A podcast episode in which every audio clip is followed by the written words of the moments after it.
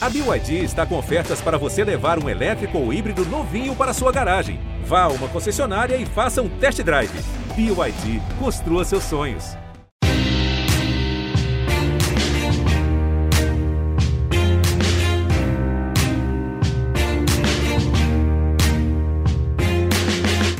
Olá, ouvintes do GE, eu sou o Rodrigo Capello e este é o Dinheiro em Jogo. Hoje nós vamos falar sobre a administração do FC Dallas, um clube de futebol dos Estados Unidos. Mais especificamente, vamos falar do departamento de futebol.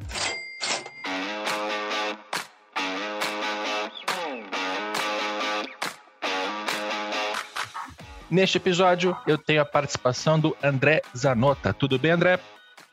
Tudo bem, Rodrigo? Prazer falar com você. Eu pronunciei direito o seu sobrenome. É Zanota ou é Zanota? O, o, Zanota. O, Zanota. Zanota. É para cima, legal. Obrigado por, por atender aqui o nosso podcast. É, o Zanota é diretor de futebol do UFC Dallas. Diretor de futebol, acho que eu estou aportuguesando, né? Em, em, inglês, você é o CSO. O que, que é CSO? É Chief Soccer Officer? Exatamente. Olha, é, o, chutei é um termo É um termo que a liga, que a MLS ela criou para quem é o diretor de futebol. Aqui, aqui tem várias denominações, né? Tem eles chamam de GM, que é o General Manager, ou Sporting Director ou Technical Director, então tem algumas diferentes denominações. Eu sou o CSO e o Technical Director do FC Dallas. Muito bom. Vamos traduzir aqui como diretor de futebol, porque a figura é mais, mais próxima né, que a gente tem no futebol brasileiro. E é bom ter o currículo do, do André antes da gente começar a falar sobre o Dallas. Ele é advogado, ele é formado na Universidade Mackenzie, tem mestrado pela FIFA, especialização na FGV, enfim, a parte acadêmica é longa, quantidade de línguas também são, são muitas, mas as pessoas certamente vão lembrar de você por algumas das suas passagens no futebol brasileiro, né, André? Você começa é, fora do Brasil, logicamente, no Atlante, no México, em 2010, passa pela Trafic, né, tem ali relação com os clubes Desportivo Brasil, Estoril de Portugal, depois foi diretor de futebol do Santos durante um, um, longo período, né, relativamente longo. Nos padrões do futebol brasileiro foi bastante tempo, né, de 2012 é. a 2015. É, depois de Esporte Recife, passagem vitoriosa também pelo Grêmio e desde 2019 está é, nos Estados Unidos. Então, esse, esse é o currículo do André Zanota. E a gente vai falar nesse episódio é, muito mais sobre Estados Unidos. Né? A nossa pegada aqui é Estados Unidos, a gente passou por essas experiências para é, mostrar um pouco quem é André Zanota para o nosso, nosso ouvinte. É, e é, é, óbvio que a gente vai fazer várias comparações, paralelos, né? Como é que funciona o futebol dos Estados Unidos comparado ao que você teve no Brasil, isso é natural, mas o nosso foco está nos Estados Unidos. E para as pessoas conhecerem um pouco mais do FC Dallas, eu estava fazendo uma pesquisa absolutamente superficial aqui, é um clube que foi é, fundado pelo Lamar Hunt, lá em 1900 e... É, puxa, a, a, data, eu me confundi aqui porque... 96. A, 96? Exato. 96 o ano, é, é, o, o, ano da fundação da MLS, né? Exatamente. O, o, FC Dallas é um dos clubes fundadores da MLS. A MLS ela foi fundada por 10 clubes. É, a ideia da MLS surgiu uh, em 93, um ano antes da Copa do Mundo que teve aqui nos Estados Unidos, em 94. O Lamar Hunt é uma figura super respeitada, um, é um, um, empreendedor e pioneiro no esporte aqui nos Estados Unidos ele é um dos responsáveis por, pela, por trazer a Copa do Mundo para cá em 94 e um dos fundadores da MLS. É, e, e, de, e, o, e, o, Dallas foi um dos clubes que, que ele, ele, ele teve, ele chegou a ter três clubes em determinado momento. Uh, a MLS, ela, em 2001, se eu não me engano, ela chegou muito perto de acabar, de, de decretar falência. E aí três donos, três ou quatro donos, acho que foram três donos, compraram todos os clubes que tinham naquele momento, que não eram muitos, e o Lamar Hunt era um deles, e ficou com três clubes, o Columbus Crew, o Sporting Kansas City e o, Dallas, e o FC Dallas. E lógico que a partir daí, né, haveria um conflito enorme de ter o mesmo dono com diferentes clubes e outros donos tinham três, quatro clubes, tudo isso para salvar a MLS naquele momento. E eu estou falando tudo isso porque eu, eu tenho o Lamar Hunt é o pai dos dois atuais donos do FC Dallas. Então eu é, para mim é um, é um privilégio enorme. Além disso que eu falei do Lamar Hunt, dessa dessa. Ele, ele teve um, ele criou um clube de futebol. Ele, ele é, em, fundou um clube de futebol que chamava Dallas Tornadoes na década de 60, que aqui nos Estados Unidos mal se falava muito de, do soccer, né? E ele é um dos fundadores da NFL. Ele é a pessoa, isso é uma história incrível que os, os donos do Dallas me contaram. Ele é, o, ele é a pessoa que deu o nome de Super Bowl para a final do, da NFL. Então ele, ele, ele se incomodava que o nome era muito grande nos dois primeiros anos que faziam a final entre o campeão da AFC e o da NFC. E ele começava a chamar de Super Bowl e acabou, a partir do terceiro ou quarto ano, eles começaram a adaptar, a adotar, desculpa, esse, esse nome que foi, foi dado por ele. E eu convivo diariamente com um dos filhos, que está muito uh, presente no, no dia a dia do UFC Dallas, e o outro filho não tanto, porque eles também são donos do Kansas City Chiefs, que é o, um dos principais times da atualidade no, da NFL, né, com o Patrick Mahomes, que é o quarterback. Uh, e também tenho contato bastante com, com o Clark, que é o que ele é o uh, chairman do FC Dallas e do chairman do Kansas City Chiefs. Então, para mim, é um privilégio enorme poder estar com essa família que é tão importante no desenvolvimento do, do esporte em geral aqui nos Estados Unidos. Ainda bem que você me acudiu. Eu me confundi justamente porque eu li sobre é, a fundação da MLS em 1996, mas eu estava vendo aqui as outras né, eh, passagens em relação à administração do esporte do Lamar Hunt e fui lá para a década de 60, né, tanto nessa, né, ao cunhar o termo Super Bowl, quanto em disputas que houve ali entre as ligas americanas até se chegar à NFL do jeito que ela é hoje.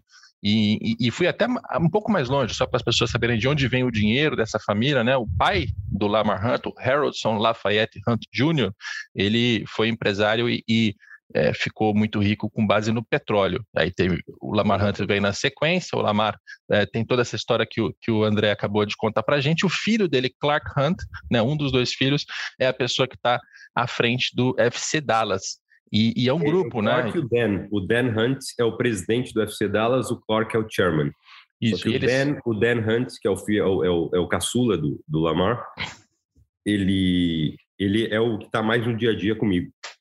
O Clark. Eles, eles formam a Hunt Sports Group, né? É um grupo de, de investimentos em esportes que tem um, um, uma franquia, na, a gente tem que falar em franquia, não em clube, né? Mas tem uma franquia na, no futebol americano, uma franquia no futebol, o nosso aqui, o que vocês, vocês não, né? Eles chamam, infelizmente, de soccer. Devia ser só e futebol. Eles são sócios minoritários do Chicago Bulls também, da NBA. Que legal, que legal. Aí, aí, já vem a primeira pergunta natural, né? Você trabalhou para é, dirigentes brasileiros que estão em associações civis sem fins lucrativos, que são eleitos por grupos políticos, e, e, e essa, essa estrutura ela leva algumas é, características, né? Prós e contras. Assim, o pró é que você consegue tirar o mau gestor do cargo graças a um processo de, de, eleição que ele tem que se provar o tempo todo.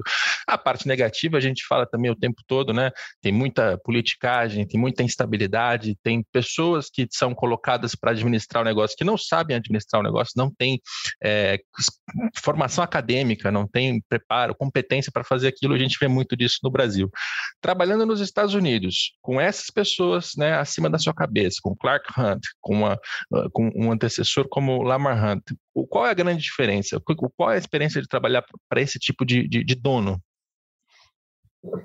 É, essa, essa para mim é a, é a, principal diferença do, de, de se trabalhar num ambiente aqui, num clube nos Estados Unidos, um clube com dono, e, e no Brasil, né, no, nos clubes que são associações, em sua maioria, a maioria dos clubes né, brasileiros ainda são associações sem fins lucrativos. Né? Então, o que você falou, ter essa, cada dois, três anos ter eleições e, e essa instabilidade, esse ambiente extremamente carregado político que, que todos os clubes têm.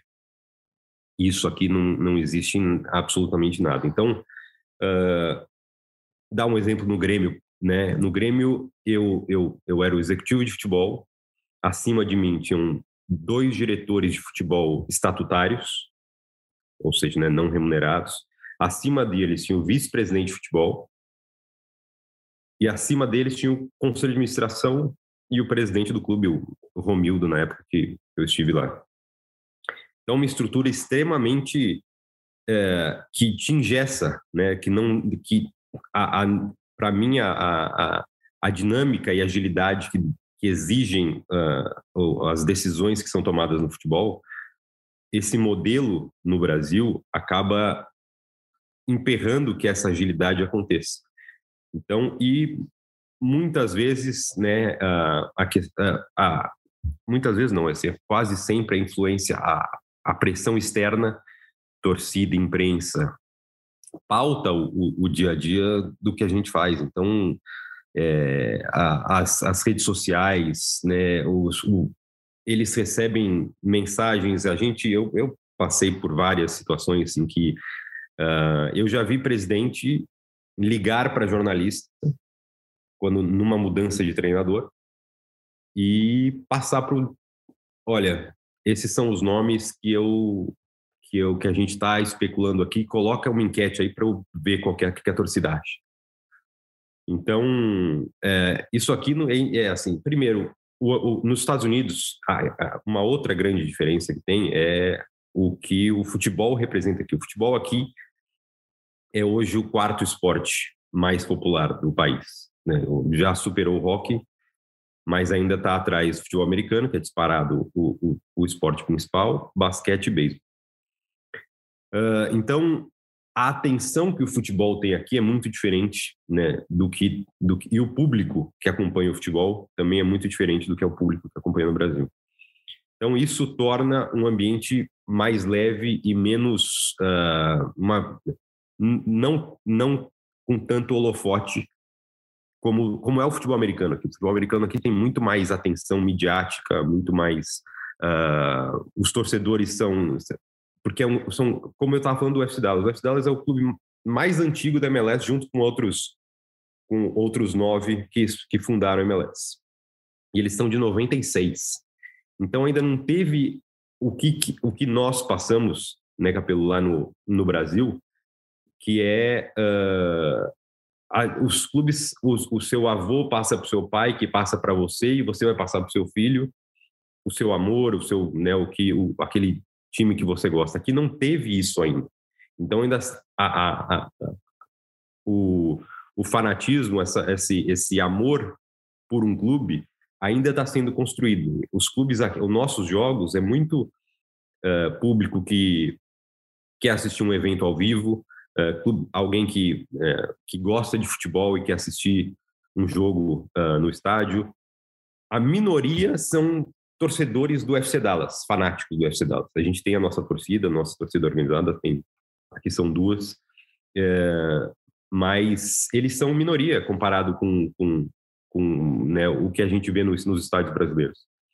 Então aqui é, eu reporto direto para o Danny e para o Clark, que são os dois donos. Então uhum qualquer decisão que eu tenha que tomar, é, óbvio, decisões mais macro, não, não decisões do dia a dia, né? Transferência de jogadores, ou contratação de jogador, ou contratação de um treinador, questões mais que, que ou mais estratégicas para o clube, é, eu trato com eles, né? Então, o dia a dia eu toco e tenho autonomia para tocar e sou cobrado, tenho a responsabilidade de fazer isso.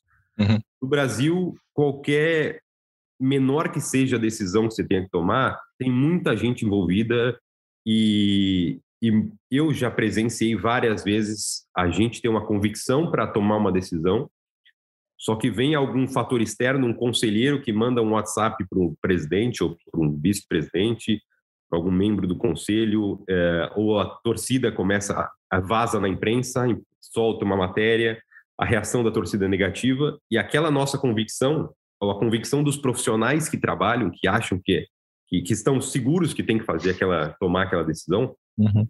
começa a ser questionado por quem está no poder do clube, porque existe um, um fator externo pressionando. Isso aqui, absolutamente, isso aqui não existe nada.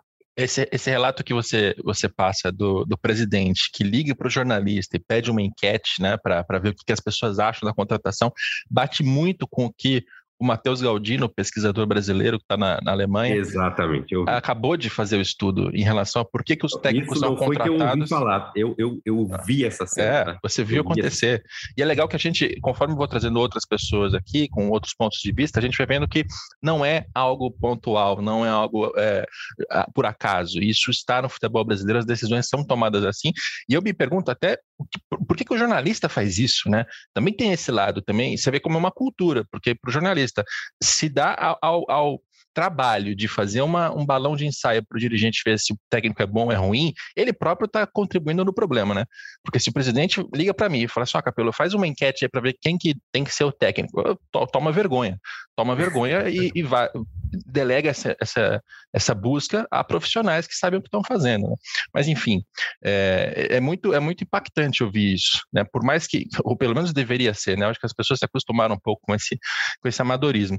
E tem um, um ponto aí também da sua, da sua comparação, dessa fala inicial sua, que eu queria entrar. Eu escrevi até uma coluna no Jornal o Globo em relação a isso, de como a gente tem no departamento de futebol brasileiro, né, do clube brasileiro, assim, padrão mais ou menos, você tem o diretor executivo, né? Ele até ele vem com esse nome executivo, que acho que é, é, é para dizer que é profissional, mas é para de certa forma também dizer que ele está restrito a executar, né? Ele, ele é. não está muito atuando na parte estratégica.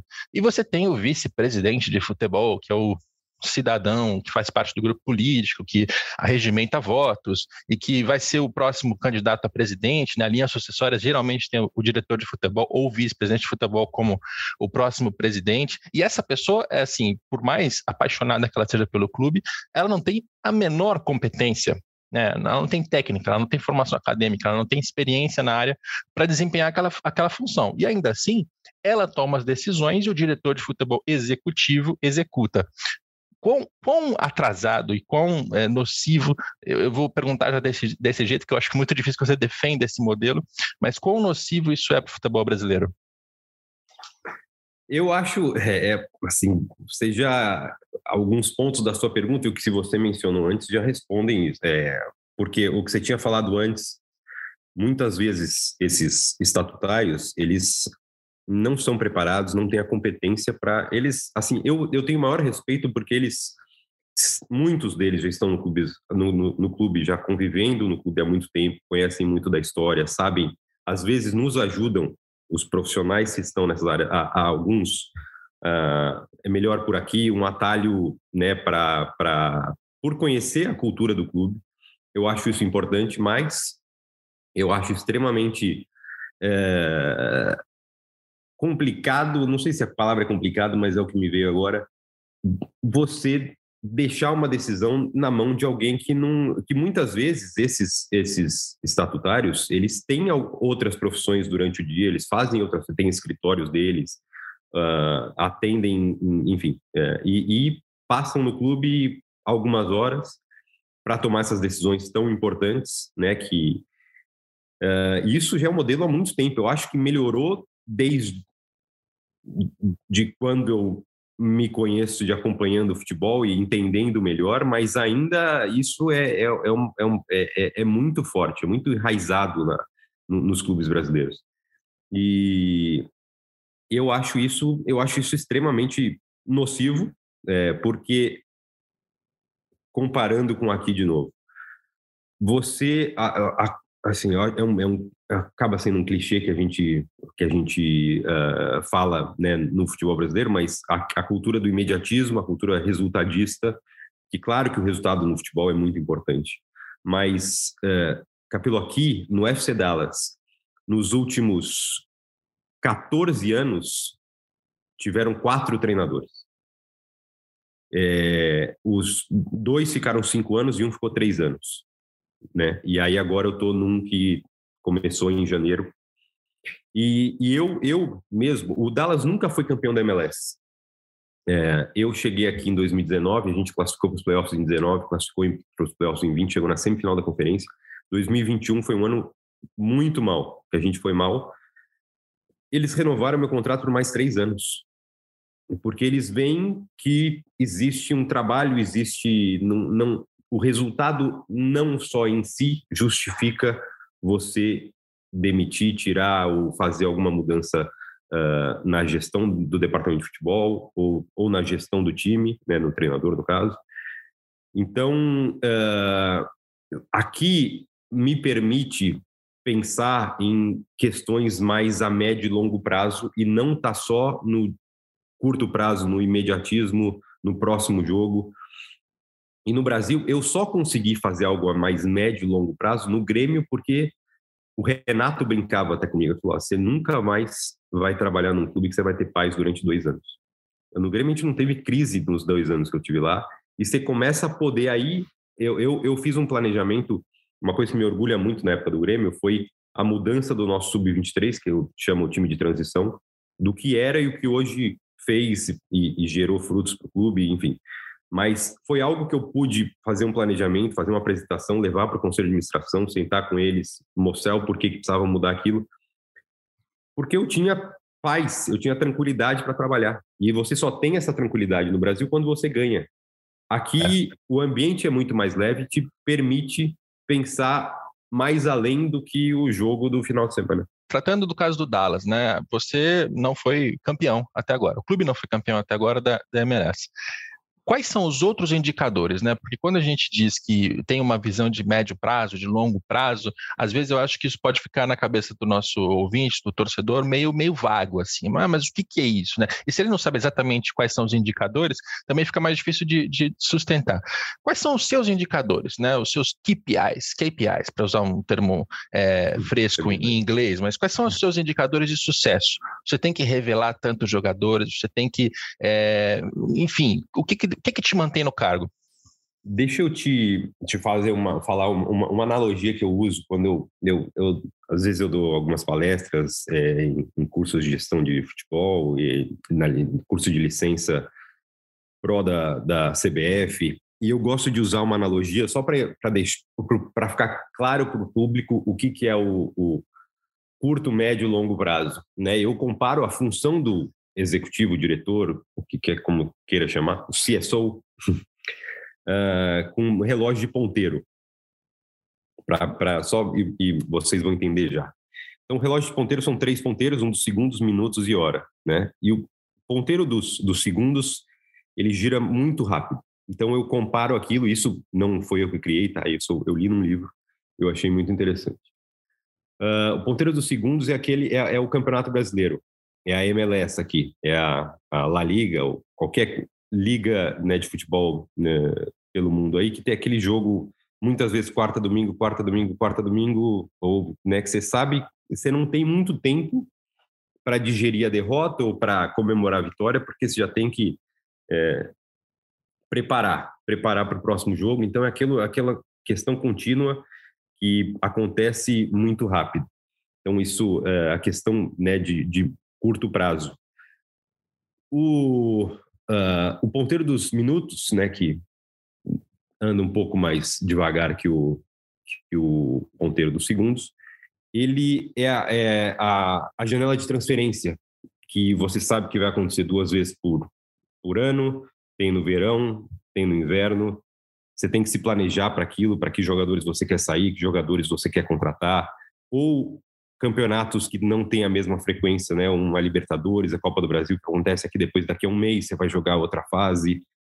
Uh, que você tem um pouco mais de tempo para se preparar para aquilo, mas também você sabe que vai chegar e aquilo lá é importante, né? Uma janela de transferência, né? Para o clube saber, né? Se preparar para perder o, o, aquele jogador que está em destaque e, e ter uma reposição já, já pronta. E tem aí o ponteiro das horas, né? Que são as questões mais estratégicas que muitas vezes o resultado não vai ser no, num primeiro ano, no segundo ano, você só vai ter o resultado mais para frente. Questões mais estratégicas de planejamento, uma, um, você fazer uma, uh, um, uma formação sólida de jogadores, né? Você ter sempre jogadores no auge no seu elenco, você não tem um elenco muito jovem ou muito velho, você tem um elenco equilibrado. Isso você poder planejar isso ao longo do tempo, que são coisas que levam mais tempo para acontecer. Você uh, são as questões mais importantes e não urgentes, né? E são assim como o ponteiro das horas, que quando ele muda, o impacto é maior do que os outros ponteiros. Só que eu tenho que cuidar dos três, porque num, num, num relógio de ponteiro, se, se você descuida do, do ponteiro dos segundos, da, do, qualquer um que pare, o relógio inteiro para. Então, você tem que ter o cuidado com as questões imediatas, né, no, no dia a dia e no, no, nos jogos do fim de semana, mas é, para um executivo é importante para o clube ter sucesso né, contínuo, um sucesso sustentável ao longo do tempo, você tem que cuidar dos três ponteiros da mesma forma e planejar isso a, a, a, um, um, algo, algo não só a curto prazo, mas também mais a médio e longo prazo, que o impacto para o clube vai ser melhor. A metáfora é muito boa, né? Essa metáfora é muito boa, porque fica, fica muito fácil de entender as três, as suas três grandes preocupações, né? Uma com o dia a dia aqui, outra com a contratação da janela de transferências, que é um pouco mais espaçada, mas também está ali no, digamos, no médio prazo, e, uhum. e, o que uhum. tem de mais importante que é, que é a formação, que é o crescimento do clube, né, num longo. Mas, ah, mas, eu, mas eu volto para a pergunta de um, jeito, de, um, de um, jeito específico, é o que, que, o, que, que o teu, o que, que o Clark Hunt olha é, eh, para falar assim, ah, realmente o trabalho do Zanota aqui merece mais tempo, tem que continuar, vamos renovar o contrato dele?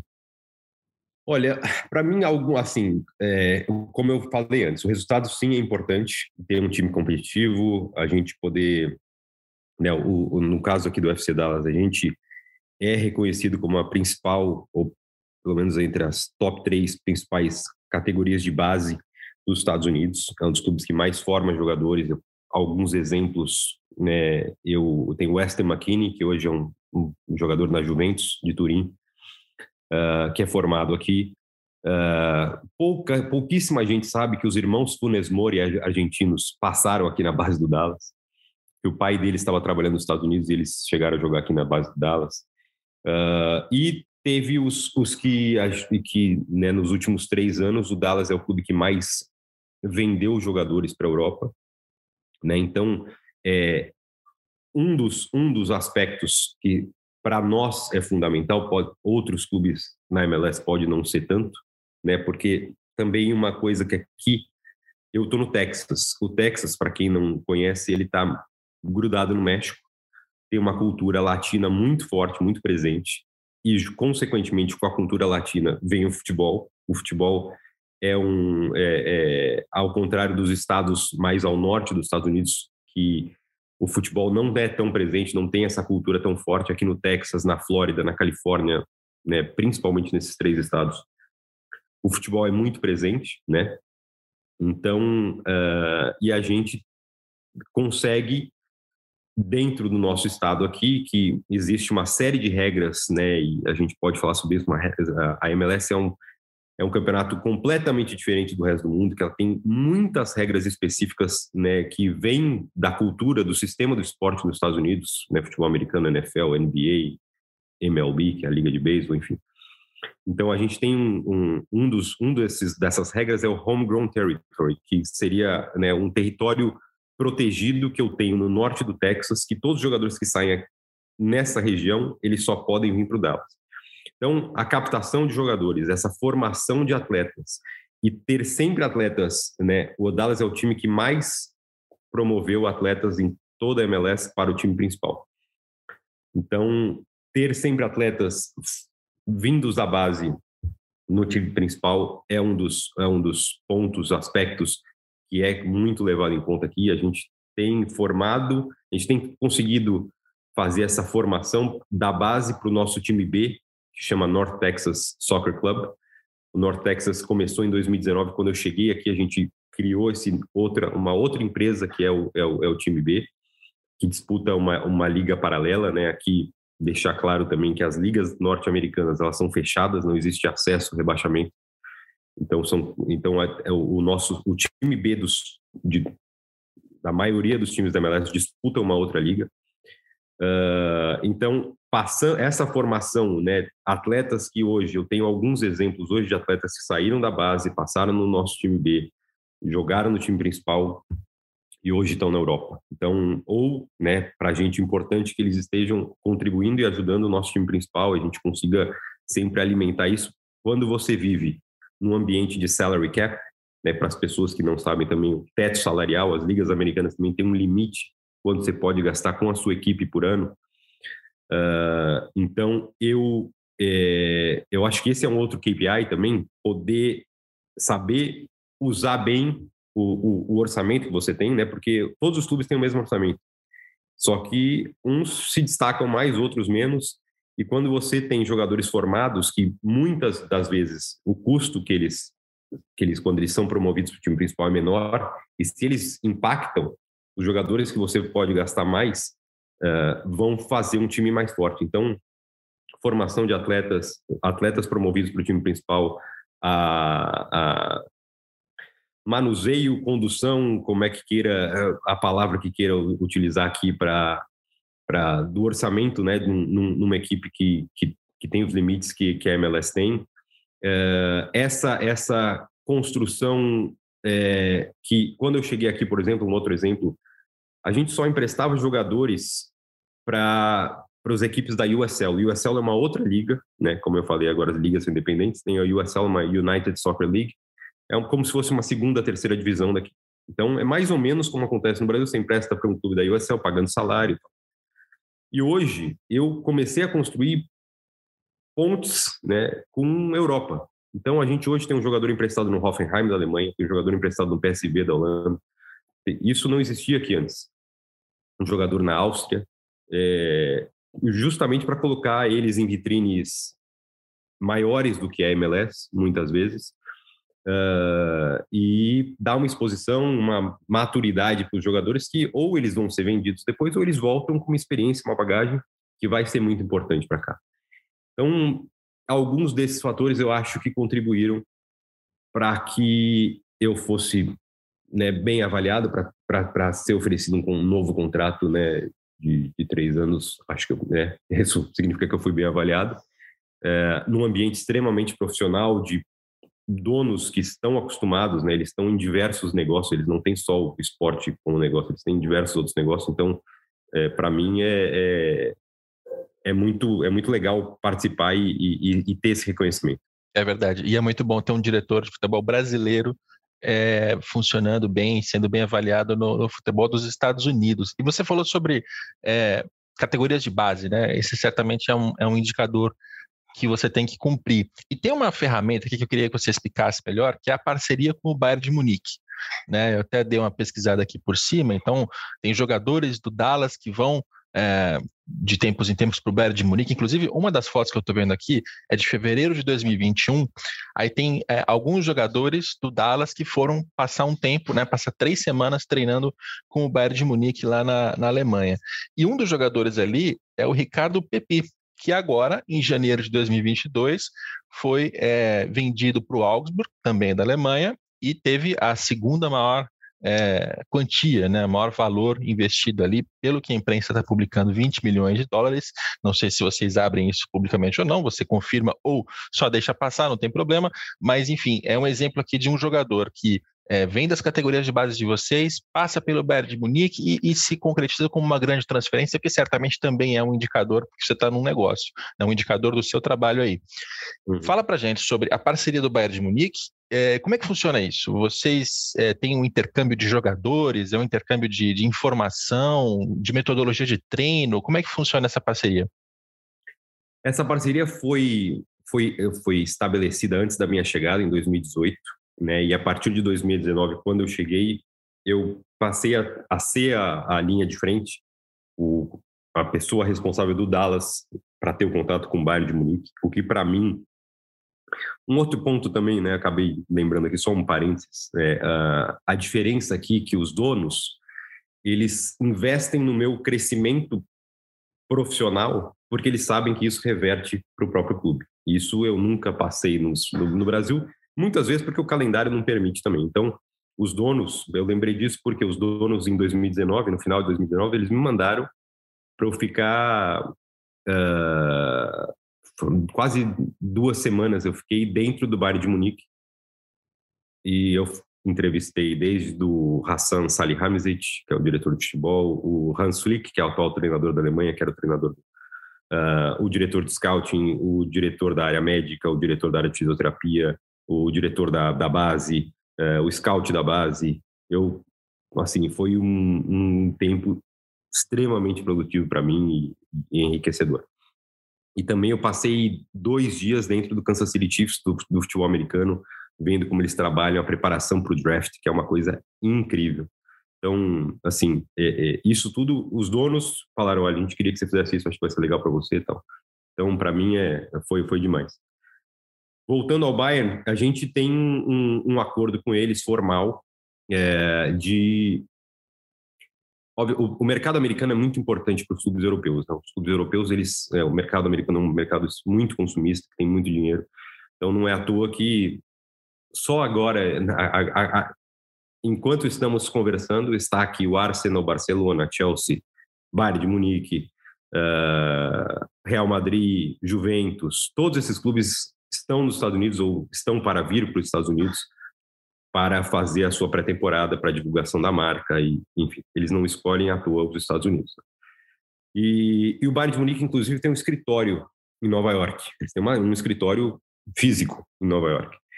E eles queriam um parceiro e viram, justamente pelo que eu falei anteriormente, das categorias de base, eles queriam algum clube que tivesse essa formação que, né, importante de jogadores aqui nos Estados Unidos.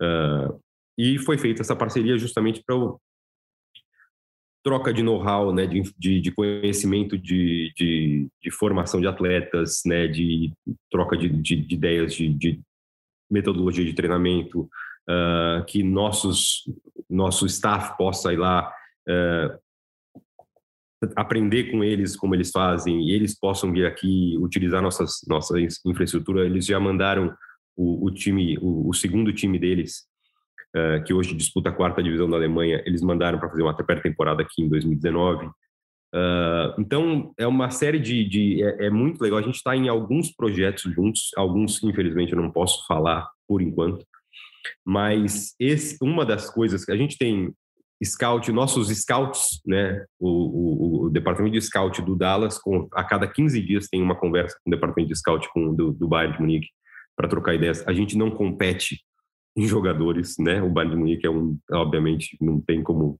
negar o, o nível de jogadores que eles contratam é, não está no nosso no, no nosso uh, no que podemos trazer é, e e aí todo ano a gente tem isso de a gente dar uma experiência para os jogadores uh, nossos jovens para eles passarem duas três semanas treinando ou com o time B ou com o sub-19 do, do Bayern de Munique. E nessa vez, em 2019, eu fui com os jogadores naquela época, uh, e assim, o treinador do sub-17 é o, era, era o, é, não sei se ainda é, o, o Miroslav Klose, né, o maior artilheiro de Copas. O treinador do sub-19 era o Demichelis, hoje ele é o treinador do time B deles, o Demichelis, seleção argentina, zagueiro. Então, é, proporcionar isso para os nossos jogadores é, é algo muito bacana, né? Que eles eles ficam extremamente felizes dessa oportunidade de, de estar no Bayern de Munique.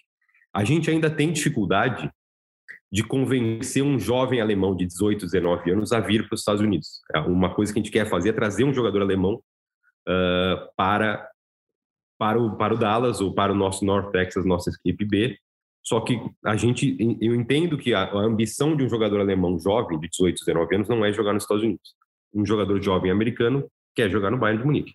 Né? Então, essa, essa via de duas mãos ainda a gente tem conversado bastante, né? eles buscam algum jogador que tem o perfil e tem o interesse disso, e a gente quase bateu na trave assim, esse ano para trazer um, mas acabou não acontecendo. Outra existe, coisa que... Existe, assim, é, compra, na, no, em termos de compra e venda de jogador, né? Esse, essa parceria, esse contrato que certamente existe para formalizar, isso dá a eles alguma vantagem na compra de jogadores do Dallas? É... Não, eles não têm nenhuma exclusividade ou a gente tem obrigatoriedade de dar preferência para eles. É, aconteceu em 2019, nessa, né, em 2000, no final de 2018, quando foi o, o um, acho que o primeiro grupo de atletas que foi lá, entre eles foi o Chris Richards, uh, zagueiro, seleção americana, vai, deve, deve disputar a Copa do Mundo agora do Qatar. O Chris Richards foi para foi para o Bayern. Uh, eles gostaram muito, fizeram uma proposta em janeiro de 19 e a gente vendeu. Foi assim que eu cheguei, foi a primeira negociação que eu fiz, mas algo que já estava encaminhado, que é, foi a venda do Chris Richards para o Bayern de Munique. E o Chris Richards ficou emprestado no Hoffenheim agora nos últimos dois anos. E, a, e ao que me parece, vai haver uma venda dele agora para é, a Premier League. E, e, e, o que uma outra coisa, um, um, outro ponto que teve é o que eu ia comentar. Eles, o Bayern tem um projeto que chama Bayern World Squad, que é plantel mundial do Bayern. É, a tradução seria, né? O elenco mundial do Bayern. Então eles escolhem 15 jogadores, um de cada país, né? Tem jogador do Brasil, tem jogador da Nigéria, tem jogador dos Estados Unidos, né? Europeu.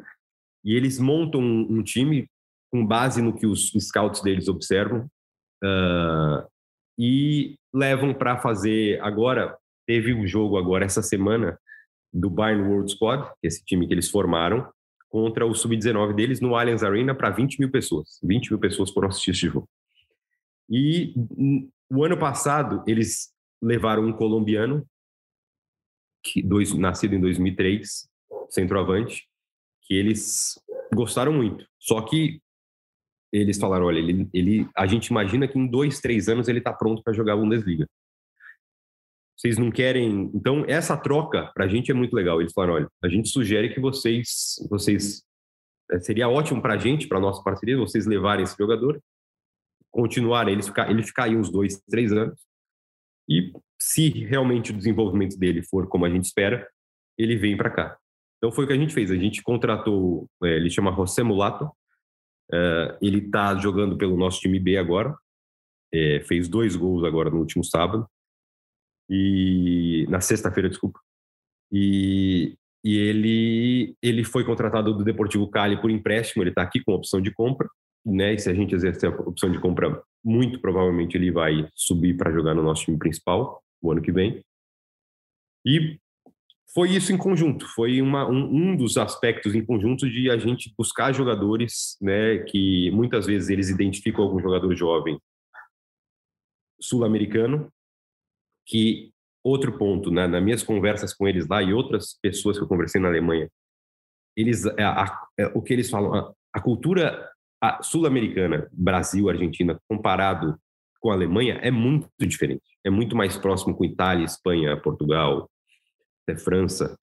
Só que a gente tem uma, é, eles falaram, ninguém, não é um errado, outro, é assim, são culturas completamente diferentes. Então, a adaptação de um de um sul-americano na Alemanha é mais difícil então, o Bayern, ele dificilmente, você, né, ele, ele quando ele contrata o sul-americano, é que ele já está experimentado na Europa. E para eles pagar um valor mais alto é um clube que tem essa condição.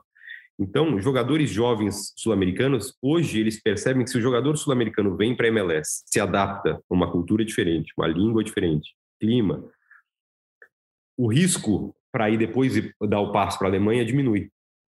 E é isso que a gente faz junto. A gente sabe que tem um gap, né, um, um, uma, uma, distância muito grande entre o Dallas o, e, e, e, o Bayern, mas a gente consegue, uh, e, mas tem uma distância maior se um jogador jovem vem de um clube uh, colombiano, por exemplo, para jogar direto no Bayern. Para ele se, se ele se adaptar aqui no Dallas, a chance dele ter mais sucesso depois na Alemanha é maior. Então é isso. É isso é bem interessante. É. Isso, isso, é bem interessante porque a gente costuma sempre é, pontuar assim Portugal, principalmente, como uma ponte entre América do Sul e Europa, porque é uma cultura que, para jogadores brasileiros, a língua não, não muda muito, né? apesar do sotaque ser um pouco mais difícil de entender, mas, assim, em termos de, de língua, de, de ambiente, de temperatura, de pessoas e tal, é, tem uma, uma proximidade maior em termos de cultura. Então, o jogador primeiro passa por Portugal e depois vai, acaba indo para clubes maiores de outras outras culturas, outros países, né? Porque ele, ele se adapta um pouco mais fácil fazendo esse, esse intermédio. E você aí está em Dallas, no Texas, né? Logo acima ali do México. É, com, com, uma cultura também latina forte e também pode, de certa forma, ser essa, essa ponte né, entre jogadores daqui e de lá. Exato, e, é o, e o que os clubes alemães, eles são os principais compradores hoje de, de jogadores na MLS. Eles foram os primeiros a, a observarem o crescimento da MLS é, o Alfonso Davis, o Bayern levou o Alfonso Davis direto do Vancouver Whitecaps, saiu do, da MLS, num clube no Canadá, direto para lá e olha o que o, que o, o Alfonso Davis rendeu, né? Uh, eu, eu, nós aqui vendemos o Carlos Grueso, um volante que certamente vai estar na Copa do Mundo também, volante equatoriano.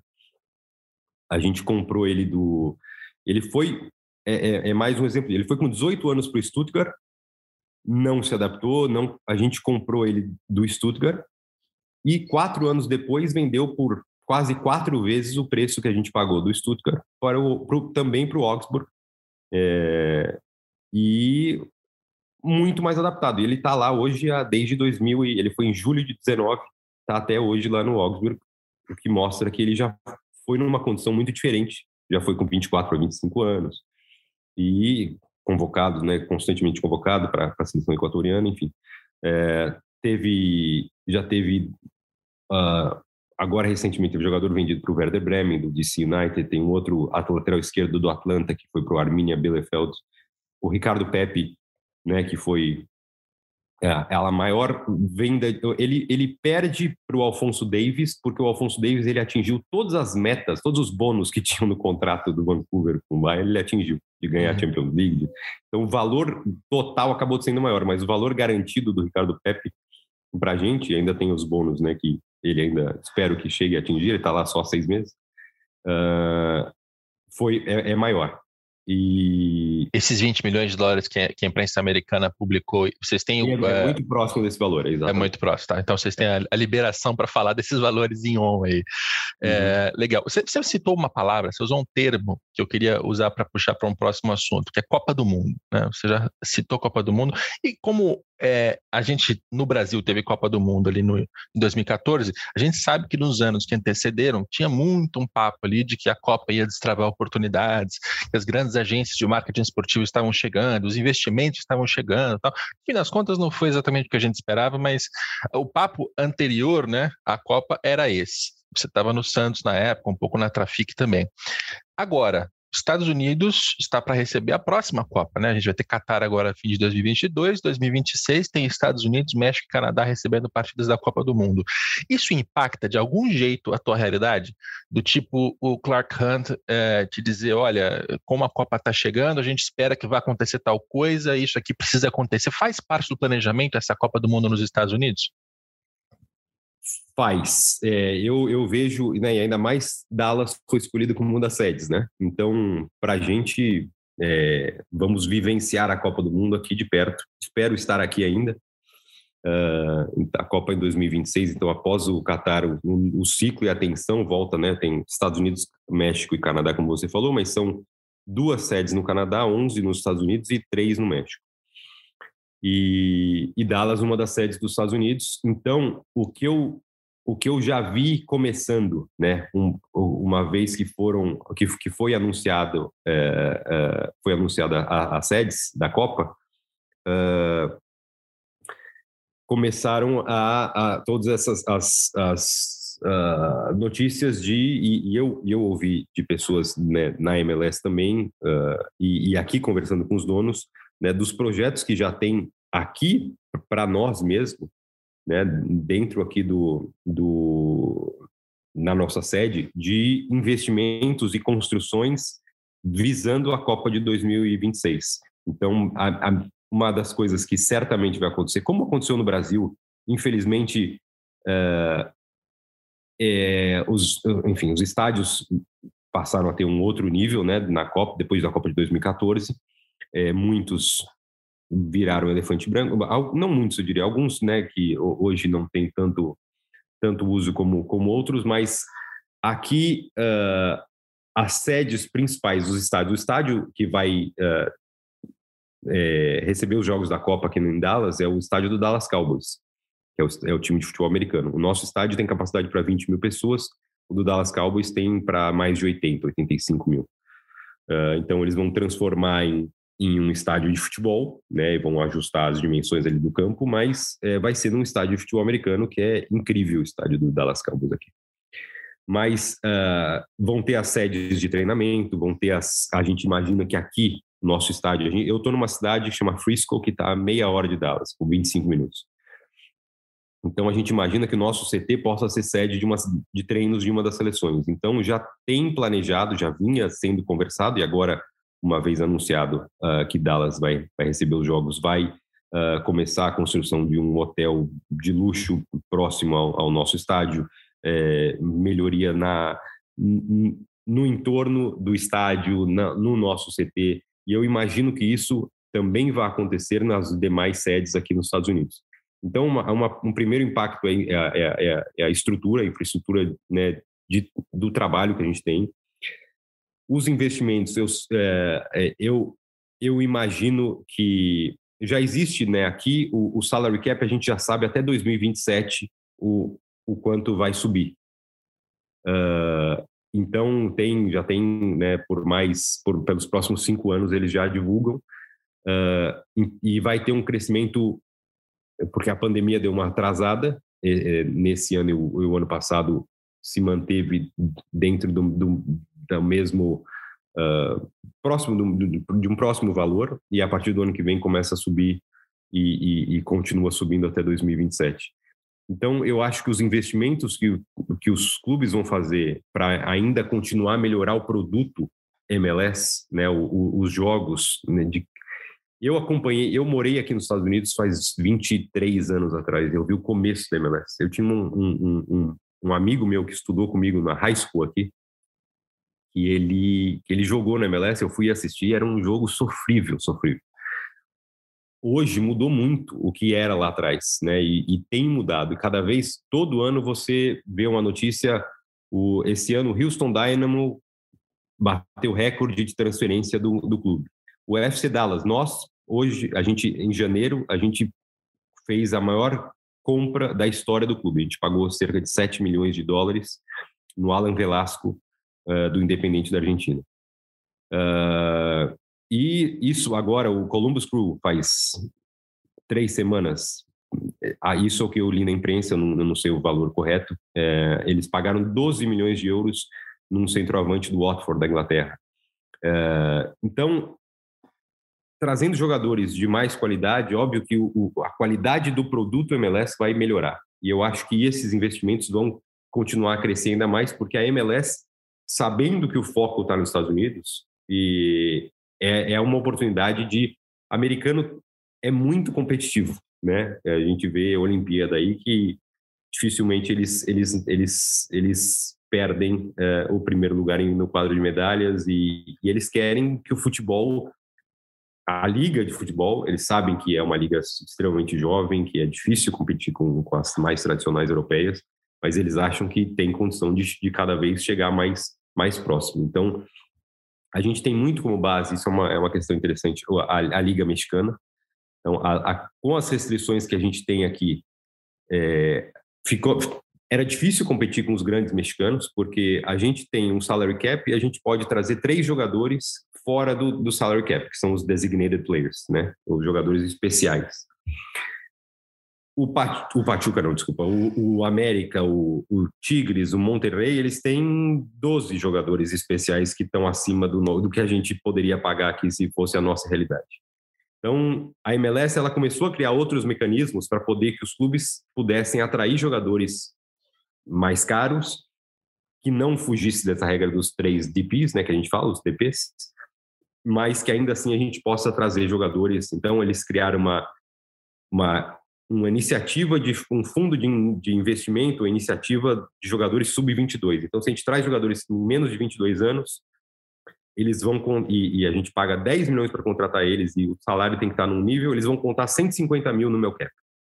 Então, é um, é, para a gente é um baita um negócio, para quem, quem lida com cap no dia a dia. E eles isso, acabam... isso eu acho que vale uma explicação para leigos, assim, para quem não sabe do que, que a gente está falando aqui. Salary cap é uma limitação que a Liga de Clubes dos Estados Unidos coloca em cima de cada um dos clubes. Essa limitação hoje ela é de 4,9 milhões de dólares. Isso é um uhum. valor por jogador? Não, esse é o valor do meu elenco do elenco inteiro. É, isso já, já muda muito a percepção em relação a. A gente compara depois com outros números. Mas, enfim. É, Só para comparar com o salary cap da NFL, são 220 milhões que eles têm para gastar com o elenco inteiro. olha, olha, olha, a ignorância do jornalista falando que isso aqui é de um jogador só. Não, é do elenco inteiro. 4,9 milhões de dólares. Um é de 20 jogadores, tá? Esse valor é, é para 20 é. jogadores, que é o meu senior roster, que é o elenco mais. É, o, o principal, principal, né? O elenco principal. E esse, e esse valor, você citou que vai aumentar em 2027, ele vai para 7 milhões de dólares. Exato. Né? E, e, olha, se a gente comparar aqui com clubes do futebol brasileiro mesmo, eu acabei de passar pela, pela série de finanças, estou terminando, e um dos fatores que eu busco ali é a folha salarial do futebol. E essa folha salarial assim, para um, um clube do patamar do, do Ceará, do Fortaleza, do Bahia, está na casa dos 100 milhões de reais. Quando a gente vai para São Paulo, Corinthians, Grêmio, 200 milhões, quase 300 milhões. Palmeiras e Flamengo estão ainda mais, mais para cima, né? 380, 400 milhões de reais no ano, no ano. Ou seja, em termos de, de, de, custo dessa folha salarial, por causa dessa limitação da MLS, da MLS, vocês têm, enfim, um orçamento muitíssimo menor, mas Exato. tem algumas exceções, né? Uma Exatamente. delas é o que eles chamam de. Não é o que a gente gasta por ano, não é esse valor. Não é esse valor. A gente gasta mais do que o dobro disso por conta dessa, dessas outros mecanismos que a MLS foi criando para a gente poder trazer. Uma delas é isso, né? Então, para explicar para o público que cada, cada salário do jogador é, ele vai contando no meu no, nesse cap aí, né? Então eu, eu no, no, teto salarial, então eu, eu gasto 200 mil dólares no ano para um jogador, já baixa desse valor que o Rodrigo mencionou. Eu gasto com outro 600, já vai baixar. Então eu tenho que estar dentro disso. Eu posso ter três jogadores que eu vou que eu posso gastar o que for neles posso oferecer o Neymar 40 milhões ano. Eles vão contar no meu cap como o maximum salary, o salário máximo que eu posso gastar, que é, são 617 mil, se eu não me engano. Então ele vai contar nisso no meu cap. Se eu e trago um jogador... Essa é a tal da regra Beckham, não é? Porque quando o Beckham é, foi contratado foi, foi pelo, pelo Los Angeles Galaxy em 2007, tinha ali um argumento de que o Beckham ele vai valorizar a MLS, ele vai, né, tecnicamente, termos marqueteiros também, ele vai fazer com que a liga fique maior. Então, é, justifica quebrar essa, essa limitação em alguns casos pontuais para isso. E aí cada clube tem o direito de designar três jogadores. São os... O Beckham, acho que nunca houve um jogador tão midiático na história do futebol. Né? Então, bem, o Cristiano Ronaldo é... E o Pelé, e o Pelé antes dele. Mas, é mas o, o, o, Beckham, o que ele trazia para a liga de popularidade, era, porque já antes já teve o Valderrama, teve o Hugo Santos, teve jogadores né, de peso, mas o Beckham ele trazia muito mais é, em, em, termos de, de visibilidade para a liga. E aí veio veio Thierry Henry, veio Pirlo, veio Kaká, uh, Gerrard, enfim, tantas estrelas que passaram aqui, que Ibrahimovic, Rooney, uh, mas, e, e, mas surgiu justamente lá no Beck, no, na, na, que eles chamavam de, de The Beckham Rule, né, a lei Beckham, e que é essa, essa regra do, dos DPs, que é que, come, que começou com um, depois dois e hoje são três que cada clube pode ter. E, então, e, e, nisso, nesse valor também está tá, tá incluído, que é o mais incrível, nesse, nesse valor que você mencionou de quase 5 milhões de dólares ano, o valor que você paga em transferência também. Por isso que pra, a liga cria dessa forma para que os clubes não possam mascarar, falar, ah, eu vou pagar um salário para ele de 600, aí depois você paga uma transferência muito maior e o valor de transferência acaba, enfim, o jogador recebe um percentual dessa transferência e abate o salário. Então, a liga o pacote que você for oferecer para o jogador, incluindo transferência, salário, comissão para o agente, tudo entra nessa, nesse, nesse pacote e vai contar no seu cap. Só que você tem três que estão completamente fora disso. Aí ela criou essa outra regra. Mas só, só para só eu entender claramente ali, conta a transferência no caso assim, da a luva para assinar o contrato do jogador, mas se você compra o jogador vindo o valor do... da transferência que eu paguei para o outro clube conta. Também conta? Conta. Nossa. Por isso, então, é, é um é valor... muito restritivo, muito, né? Muito restritivo. Muito, muito, Então, por isso que uh, aí, aí, enfim, voltando nessa... Aí ela criou essa, essa, essa regra do sub-20, justamente porque a, MLS começou a querer mudar a imagem, porque ela, ela, muita gente via o, o, a MLS como a, a, a, liga que o jogador vem para se aposentar, vem para terminar, né? Vem no fim de carreira. E isso acabou, incomodou um pouco e começou a... De uns 5, 6 anos para cá, uh, os clubes começaram a buscar jogadores jovens, né? E o Atlanta foi um dos, dos principais nisso, que foi atrás do Ezequiel Barco, do Independiente. Depois veio o Pete Martinez.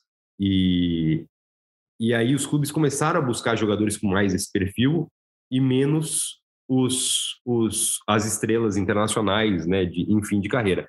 Ainda tem, né, o LAFC anunciou recentemente o Kelini, o Bale. Bale ainda não é tão. Né, né, o Kelini já assim está em fim de carreira, o Bale ainda está com 31, 32 anos.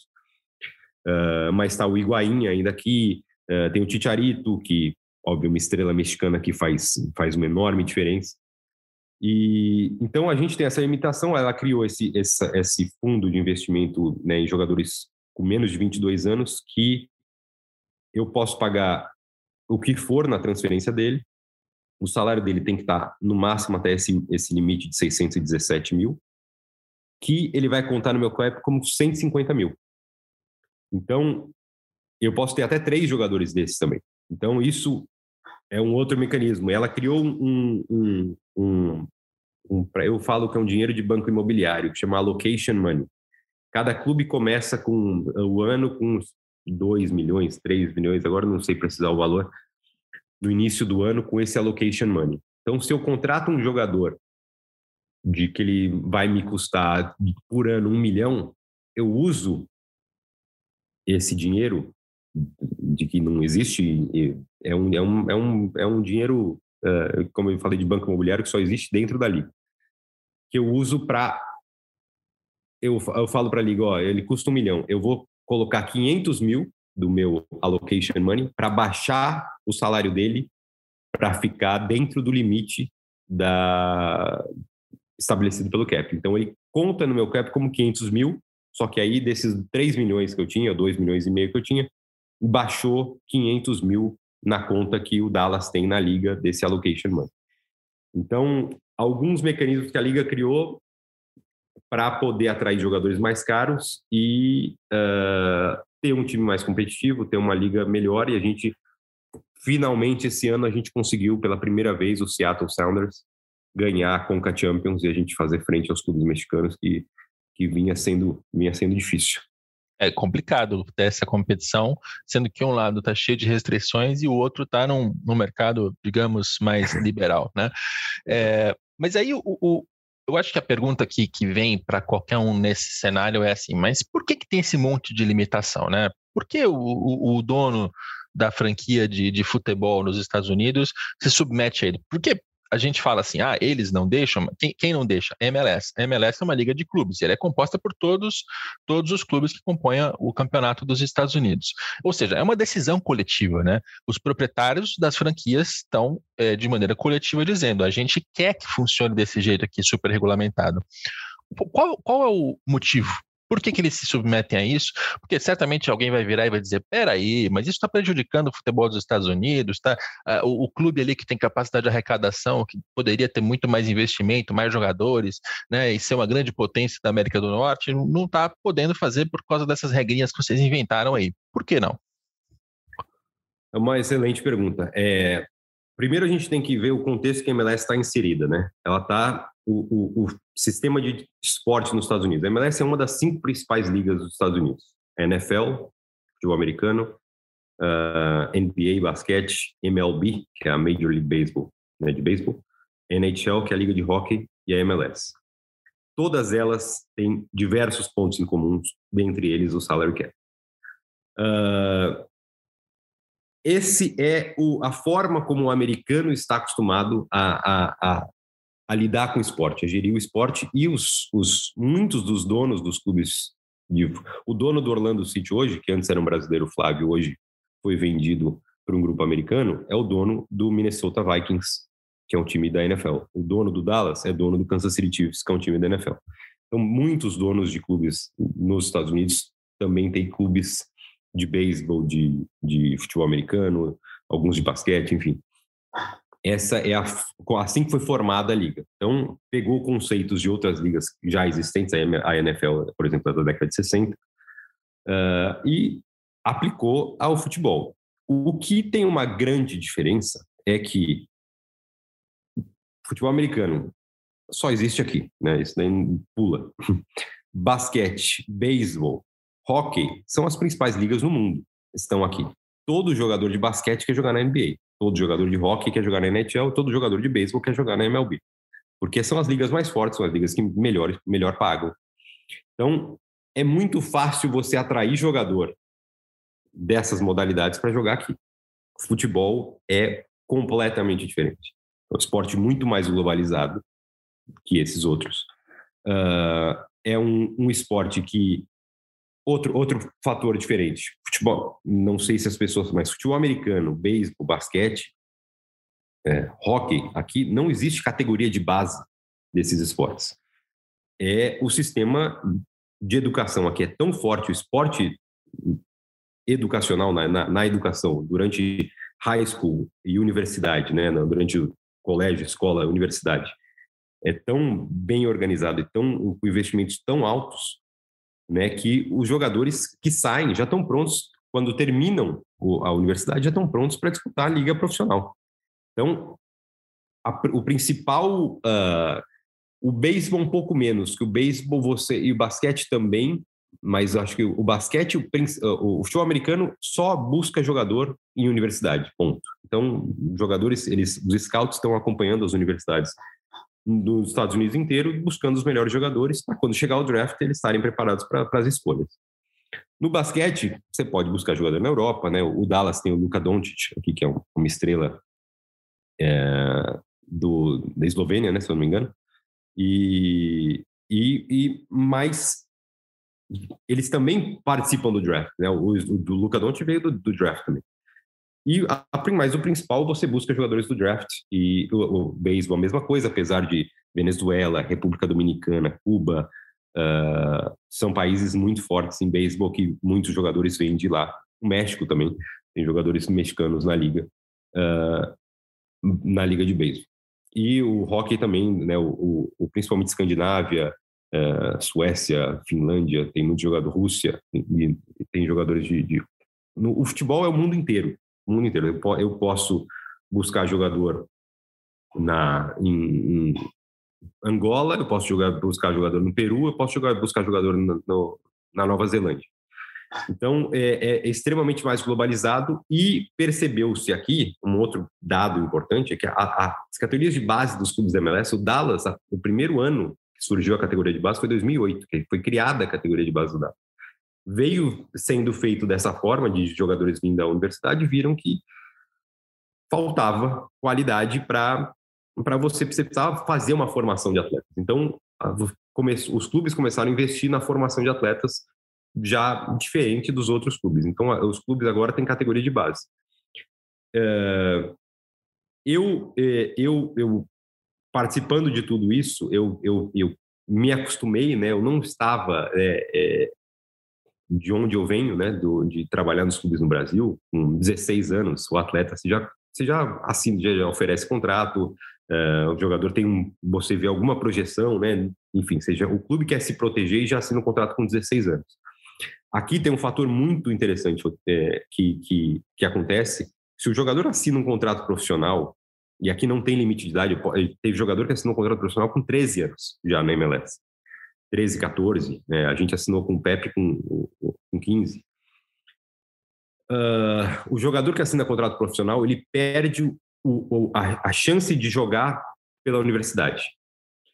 E porque na universidade você tem que ser amador para poder jogar o, o esporte lá. Então, se o jogador, é, e para mim é uma responsabilidade, isso eu aprendi conversando com as pessoas aqui, eles falaram, olha, André, quando for oferecer um contrato profissional para um jogador, esteja muito seguro que esse jogador pode uh, pode tem um futuro no futebol, porque ele vai abrir mão, ele assinando esse contrato, ele abre mão de uma bolsa de estudos numa universidade top nos Estados Unidos, né? Muitas vezes que uma universidade que custa 300 a 400 mil dólares ano a, a, o, o estudo do jogador é um dinheiro muito alto e o jogador pode ter esse estudo quatro anos de graça e ele pode depois tentar a carreira no futebol pelo draft daqui a quatro anos, mas pelo menos ele tem uma formação. Se não der certo no futebol, ele pode ir. Então, eu passei a ter muito mais critério né, e muito mais cuidado na hora de oferecer um contrato para um jogador, justamente por isso. Porque se a gente não tem a convicção naquele momento que ele vai ter uma carreira no futebol, eu tirar dele a oportunidade de, de fazer um estudo, né? Uh, imagino para os pais dele que não, não vão precisar pagar, ele vai estudar uh, de graça numa universidade de alto nível aqui. Então é uma diferença muito grande. Eu, tô, eu acabei fugindo do, do, do tema central, mas é para exemplificar o contexto que é o futebol e, e eu tenho alguns exemplos de, de, jogador que eu acabei oferecendo contrato, sentei com os pais para convencer, porque o menino tinha bolsa de estudos em, em faculdades excelentes, enfim. Mas tudo isso para justificar que uh, é onde o futebol está inserido. E a MLS começou a ajustar algumas regras para poder estar mais próximo do, do, do cenário que é o futebol nos outros países mas sem fugir das raízes, que é a cultura do, dos Estados Unidos aqui. É, não, mas então... você, não, você não fugiu, não, porque a ideia desse episódio é exatamente essa, né? A gente já está chegando aqui próximo do fim, mas quando a gente compara, né, a estrutura cá, a estrutura lá, a gente encontra um esporte que é estruturado primeiro com uma liga de clubes, algo que na, na Europa também existe, mas no futebol brasileiro a gente ainda está caminhando para ter a nossa. Depois você tem um salary cap, uma, uma limitação de salário para o elenco, que o europeu ele tem o fair play financeiro, que tem mais ou menos a mesma intenção, mas vai por caminhos bem diferentes. No Brasil, a gente não tem fair play financeiro, não tem salary cap, não tem nada que limite esse tipo de investimento. Aí você tem é, a, a, formação das pessoas, está na universidade, depois passa para um draft, né? Isso vale para todos os esportes americanos. Os clubes de futebol têm que atuar num híbrido entre esse modelo e a contratação de jogadores eu, com salários. Eu acabo competindo com a, a universidade, uma coisa que imagina no Brasil é impensável isso. Não tem então, nada a ver. Em determinado é. ponto, quando o jogador está com 17 anos ali, terminando a high school, Uh, e eu quero oferecer, um, muitas vezes eu quero oferecer um contrato no meu time B e o salário no meu time B é baixo, né? O jogador vai ganhar 2, 3 mil dólares ano. E, e, eu escuto de pais falando, eu não vou, não vale a pena abrir mão de um é. scholarship, né? Que é a bolsa de estudos, por um, por um contrato no time B. Então, enquanto no Brasil, é. E aí pode ser que a gente considere, né? Aí o pacote todo, tal, mas abrir mão do meu filho estudar por, e eu, eu lido com, porque se ele assina contrato com a gente também, ele perde. Ele é o, a, a, NCAA, que é quem regula o, o desporto universitário aqui, entende que um jogador tem um agente, ele já é considerado profissional, então ele não pode jogar também. Então, muitas vezes mascaram isso como consultores, é, consultores dos pais, muitas vezes, enfim, tem umas formas que eles encontraram para driblar isso. Mas é, eu tenho eu tenho muito mais contato aqui com os pais, né, do que os agentes por conta disso, né? Quando o jogador está nessa formação, eu chego a um ponto que eu, eu, eu, tive que convencer. Tem um jogador chamado Tanner Tasman. É, eu sentei com os pais três vezes, eu trouxe o treinador para participar da conversa, para a gente mostrar para eles que a gente via nele um potencial enorme, que a gente queria. É, ele jogou no nosso time B sem remuneração, porque ele falou: não vou, quero. Fez um contrato de amador para jogar, para não perder a possibilidade de, de, de ir para a universidade uh, e ter a bolsa de estudos. E a gente estava decidido que ele tinha um, um potencial para jogar, para ter uma carreira no futebol. E a gente ofereceu, os pais né, ficaram, aí trouxeram ele para participar da discussão, das nossas conversas. No final, ele acabou assinando com o Dallas e depois de um ano e meio a gente vendeu ele para o Venezia da Itália. Ele está na, na Série A da Itália, caiu agora para a Série B, mas um jogador americano que ele, ele tinha bolsa para ser jogador de futebol na Clemson, que é uma das universidades mais incríveis que tem nos Estados Unidos, e ele ia ser o kicker do futebol americano.